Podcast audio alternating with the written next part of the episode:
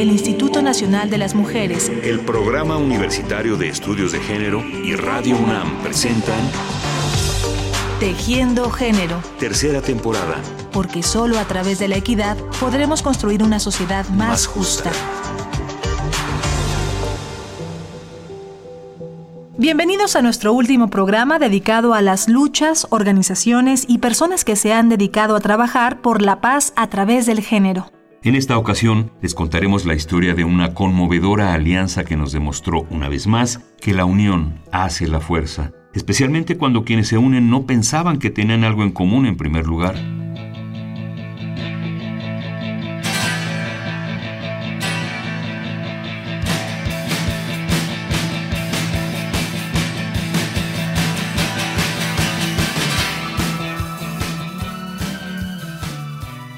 Es el año 1984. El Reino Unido es una potencia económica y cultural que sigue influyendo al resto del mundo. La literatura, la música y la moda, siempre a la vanguardia, crean la ilusión de que el Reino Unido es una tierra sin pobreza, moderna, en la que nadie pondría en duda que se hacen valer los derechos de las personas. Pero debajo de la superficie, el Reino Unido tenía serios problemas. Unos años antes, Margaret Thatcher fue elegida primera ministra con la esperanza de que superara el declive económico del ex imperio británico. Poco a poco Thatcher lo logró, pero a un costo muy alto.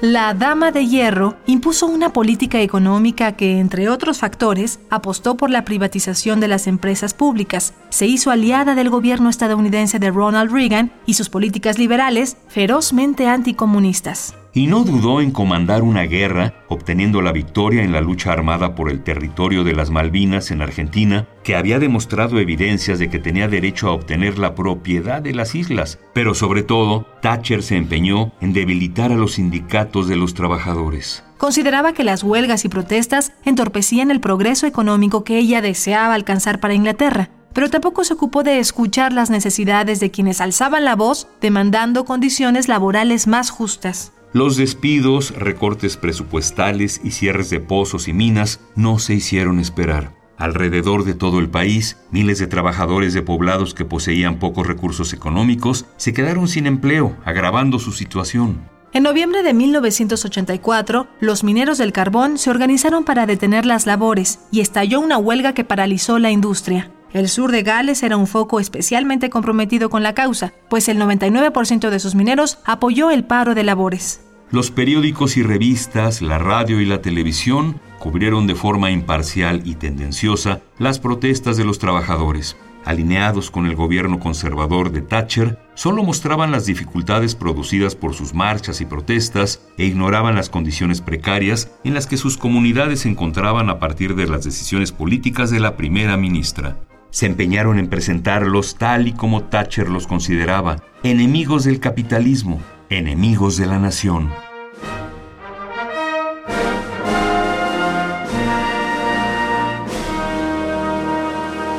There is and there has been direct political interference from Thatcher and this government right from the beginning of this dispute and the sooner that the trade union 11 Tuvimos que luchar con el enemigo en el exterior, en la guerra por las Islas Malvinas pero siempre tenemos que estar alerta del enemigo interno, el cual es más difícil de combatir y más peligroso para la libertad. Margaret Thatcher. Pero no todos los que veían la televisión se creyeron ese cuento. Mark Ashton, un joven irlandés, sintió que el repentino temor y aversión por la comunidad de los mineros le resultaba familiar. Esa representación inadecuada de una lucha, esa negativa a darles voz, esa violencia contenida, era algo que él y sus amistades experimentaban todos los días, pues Mark era gay.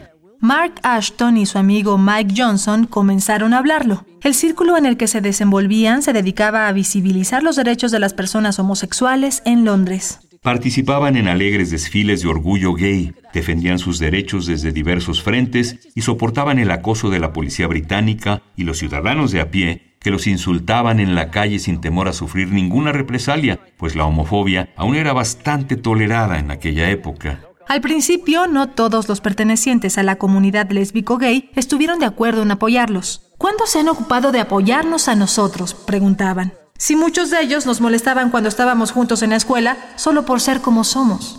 Pero la empatía y la solidaridad fueron más fuertes. Así que cuando vieron que la situación de los mineros era seria, decidieron que tenían que apoyarlos y organizaron el movimiento Lesbianas y gays apoyan a los mineros. Realizaron marchas, se pronunciaron públicamente y recolectaron dinero para la causa.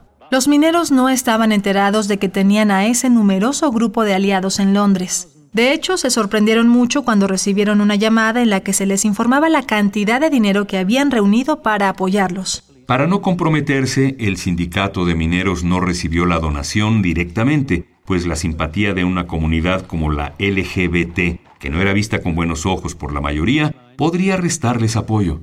Así que el sindicato sugirió al grupo que dirigieran su donación a un poblado pequeño en Gales y hacia allá viajó la caravana para conocer a las familias por las que estaban luchando. El resultado de ese encuentro ya es legendario. ¡Dai! ¡Tus gays han llegado!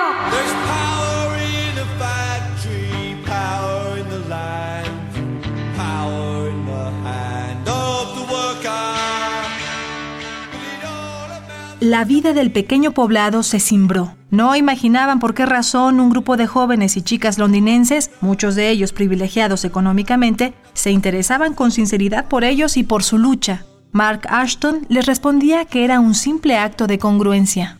Una comunidad debe solidarizarse con la otra.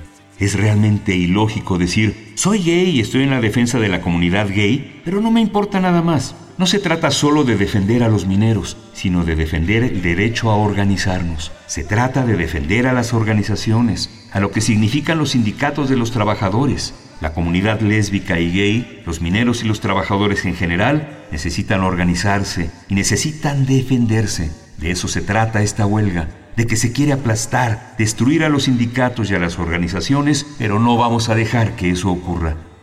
Poco a poco el encuentro se dio. Las barreras entre estas dos comunidades se fueron eliminando y los prejuicios se sustituyeron por buena voluntad y después por una genuina amistad y un vínculo muy fuerte. Sabíamos que las personas homosexuales existían, pero nadie hablaba de ello abiertamente. Se consideraba algo muy personal. Teníamos mucha curiosidad acerca de cómo serían diferentes a nosotros y si tendríamos que modificar nuestra manera de comportarnos. Podríamos hacerles preguntas indiscretas y ellos además eran vegetarianos. Creo que eso nos desconcertaba más. Los mineros comprendieron que la comunidad LGBT también tenía sus propios problemas, pero además entendieron que ambos grupos compartían la opresión que el gobierno, el Estado y la sociedad ejercían sobre ellos. No había razón para enarbolar cada quien por su lado una lucha aislada. Tenían mucho por qué luchar juntos mano a mano. Lesbianas y gays apoyan a los mineros, viajaba a Gales y los mineros a Londres. Compartían sus respectivas casas para dormir, alimentarse y hacer base para las protestas y colectas.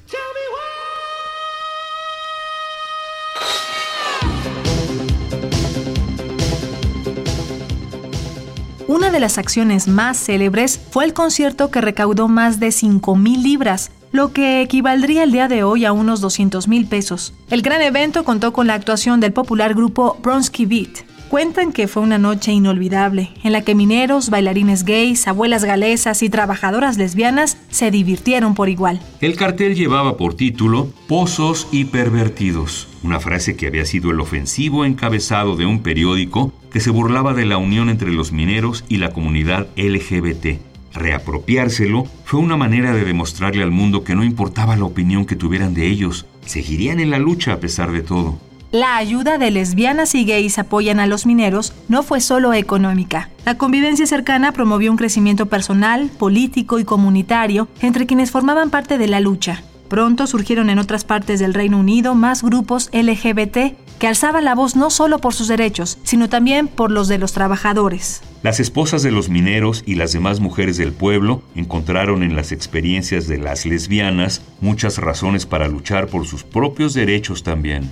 Dentro de las comunidades que participaron en la huelga, las mujeres de esas comunidades surgieron como una fuerza que podía hacer algo efectivo. Hacían campañas, salían a las marchas y no solo se quedaban detrás de los hombres, sino que incluso formaban sus propios grupos y hacían cosas muy constructivas. Los derechos de las mujeres tenían que formar parte de la agenda de los movimientos laborales. Lamentablemente, la huelga tuvo que llegar a su fin. Aunque el gobierno de Thatcher terminó con la posibilidad de negociar mejores condiciones de trabajo para los mineros y las garantías para los trabajadores en general, no hubo un intercambio importante en los protagonistas de esta historia. Sian James, una de las galesas que salió de casa para protestar como madre y esposa, volvió a su pueblo como una mujer decidida a estudiar y prepararse para apoyar a su comunidad. Persiguió su sueño hasta que se convirtió en un miembro más del Parlamento. Lesbianas y gays vinieron a apoyarnos justo cuando necesitábamos más ayuda. Y fue la mejor clase de ayuda porque además ganamos la posibilidad de conocer su modo de vida, de conocer la sexualidad de otras personas, de conocer los problemas a los que otras personas se han enfrentado durante años y años. Las lesbianas y los gays nos han estado diciendo todo este tiempo, mírenos, nos están atacando, nos está amenazando la policía, y nosotros solo les habíamos dado la espalda. Nos desconectamos, no sentíamos pena por ello, no habíamos pensado en eso antes porque no tomábamos parte en esos asuntos, decíamos. Va, está bien, eso le está pasando a alguien más, no a mí.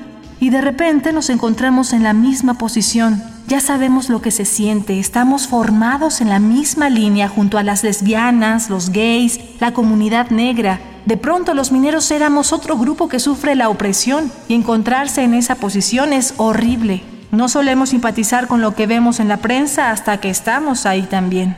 Una de las sorpresas más grandes fue que la solidaridad corrió verdaderamente en una calle de dos vías. Los mineros mostraron públicamente su apoyo a la comunidad LGBT, asistiendo a numerosas marchas, desfiles de orgullo gay e incluso a nivel político, convirtiéndose en voceros de sus derechos. La existencia de esta alianza consolidó mucho del trabajo que la comunidad LGBT había realizado durante años y fue un factor decisivo en la resolución positiva de sus derechos en el Reino Unido.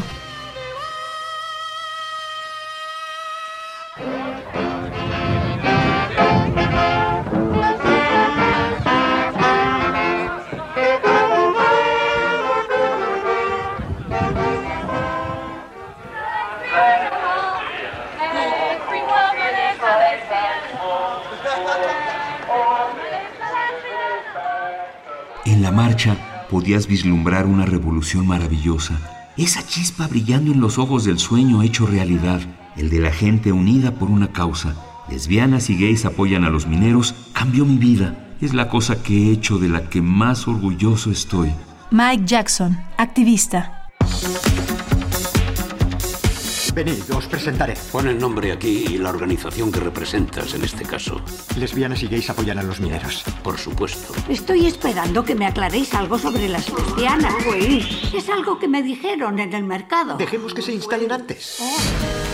Este episodio histórico había quedado olvidado hasta que en 2014 el guionista Stephen Beresford le contó al productor de cine David Livingston todo acerca de lesbianas y gays apoyan a los mineros historia que era una especie de mitad mito, mitad leyenda. Ambos supieron que debían hacer una película al respecto.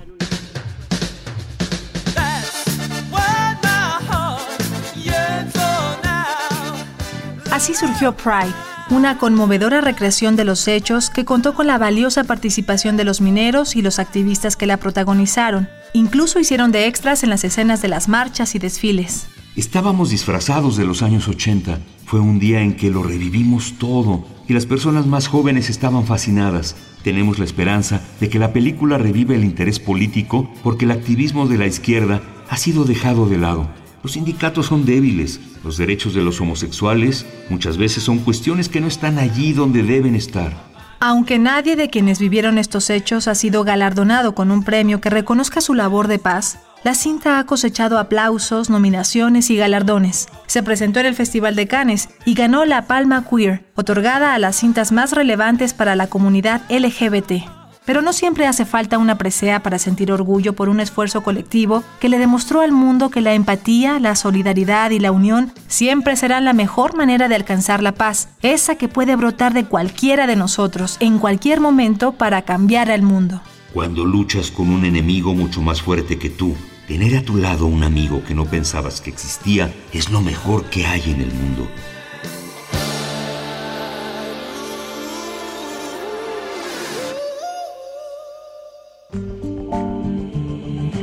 el Instituto Nacional de las Mujeres, el Programa Universitario de Estudios de Género y Radio UNAM presentaron Tejiendo Género. Tercera temporada. Porque solo a través de la equidad podremos construir una sociedad más, justa.